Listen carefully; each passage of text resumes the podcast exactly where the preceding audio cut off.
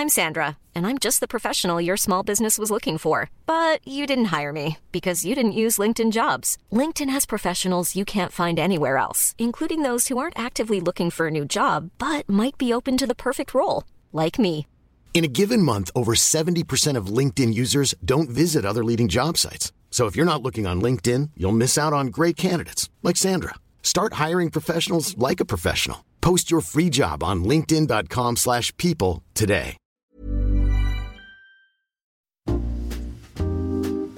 Hello, je suis Léa. Et moi Mathilde. On est ici pour vous parler de santé mentale via notre podcast Salut ça va by Take Care. Je suis psychologue clinicienne. Et moi créatrice de contenu sur les réseaux sociaux. On revient dans cette saison 2 pour vous poser la question comment ça va? Et accueillir à notre micro vos parcours de vie. Bon épisode. Bonjour et bienvenue dans un nouvel épisode un peu particulier. C'est un exercice euh, nouveau pour moi, puisqu'on décide avec Mathilde euh, petit à petit d'incorporer dans le podcast euh, Salut ça va by Take Care des, des épisodes en solo, en duo, avec des invités. Ça, vous commencez à avoir l'habitude, mais l'idée c'était de, de proposer voilà un, un- nouveau format, peut-être plus court, où on peut aborder euh, des problématiques et des sujets, hum, on va dire des, des thématiques qui nous portent un petit peu plus euh, de façon personnelle, euh, voilà, des choses qu'on a envie de, partager différemment. Personnellement, c'est vrai que étant bercé, baigné quotidiennement dans ce milieu-là, qui est le, développement personnel et, plus largement les podcasts, tout ça, j'apprécie aussi euh, les épisodes solo en tant qu'auditrice.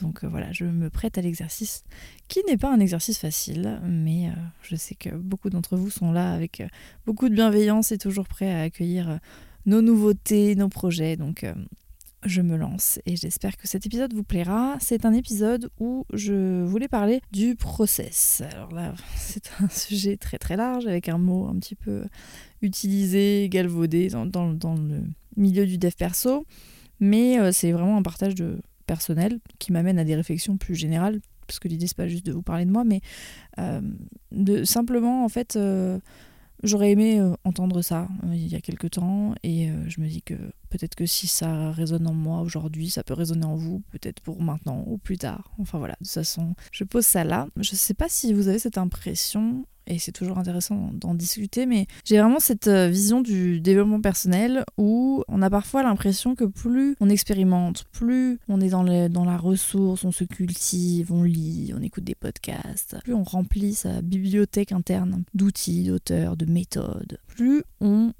est en capacité de ne pas avoir de moments euh, désagréables ou euh, d'émotions euh, désagréables ou voilà. En fait, j'a- j'avais cette idée, vous vous en doutez vu que je fais cet épisode est maintenant complètement erronée, mais j'avais peut-être cette impression au début de me dire euh, on devient euh, euh, développé entre guillemets quand on arrive à euh, passer au-dessus euh, des moments difficiles et on, les gère mieux et ces tempêtes émotionnelles sont moins intenses, etc. Et en fait, je me rends compte que c'est complètement faux me concernant et que c'est complètement l'inverse. Et je crois qu'il y a beaucoup de choses dans, cette réalisation-là. C'est déjà savoir, ce n'est pas être.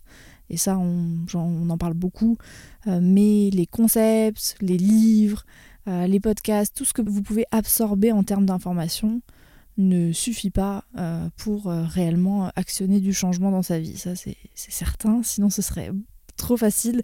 Et je pense que ça vient aussi du fait que on est souvent, euh, en tant qu'enfant, dans une méthode d'apprentissage qui est soit le par cœur, euh, soit le fait de retenir des règles, des règles de grand-mère, de, de, conjugaison, euh, voilà, et de se dire que parce qu'on sait, on peut l'appliquer à sa vie, et c'est valable pour euh, beaucoup de notions, hein, notamment les notions qui sont vachement valorisées dans le système d'apprentissage.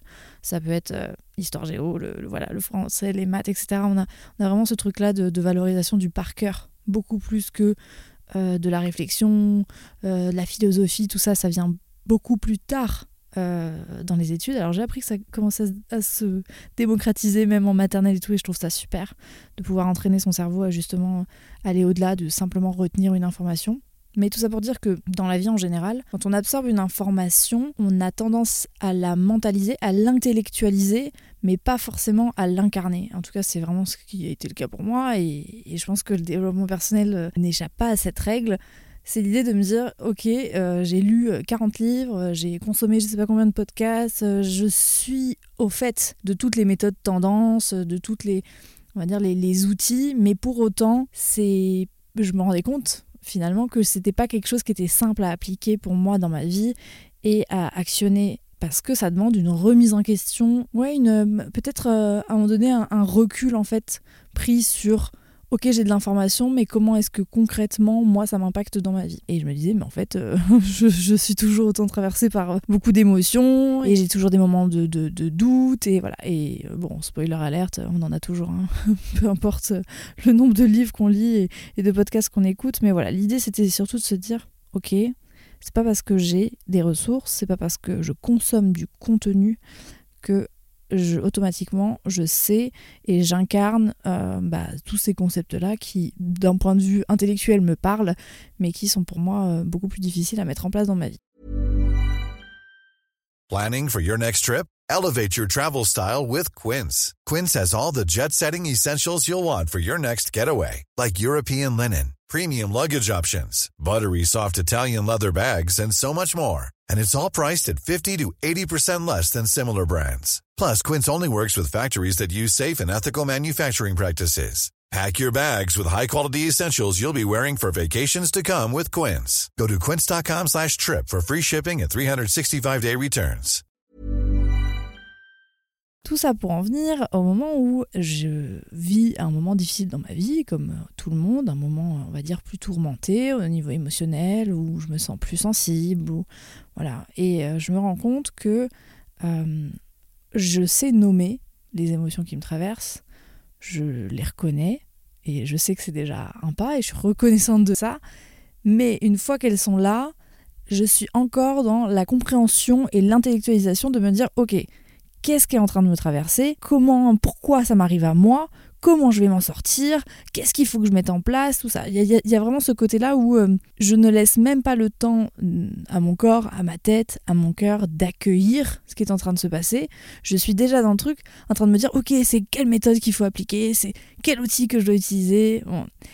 Et en fait, en réalité, euh, j'avais l'impression que en mettant euh, des choses en place euh, très factuelles bah, de, ce que j'avais pu apprendre auparavant donc il euh, y en a plein des méthodes des miracle morning des, que ce soit même de la méditation même le sport même peu importe. Euh, je me disais bah ça y est c'est bon je, remets ça en place et je suis je reviens à ma vie euh, normale entre guillemets. Et récemment en essayant de d'accueillir plutôt que d'avoir le contrôle euh, j'ai été confrontée à du coup un moment de ma vie plus difficile pas plus difficile qu'un autre mais tout aussi, on va dire, chamboulant. Je sais pas si on peut le dire, mais en tout cas, c'était un chamboulement, on va le dire comme ça. Et j'ai été traversée par des émotions que je, connaissais, que j'étais en capacité de nommer, de, de, la tristesse, de la frustration, euh, de la colère, de la déception. Et j'ai essayé d'accueillir complètement ce qui était en train de se passer.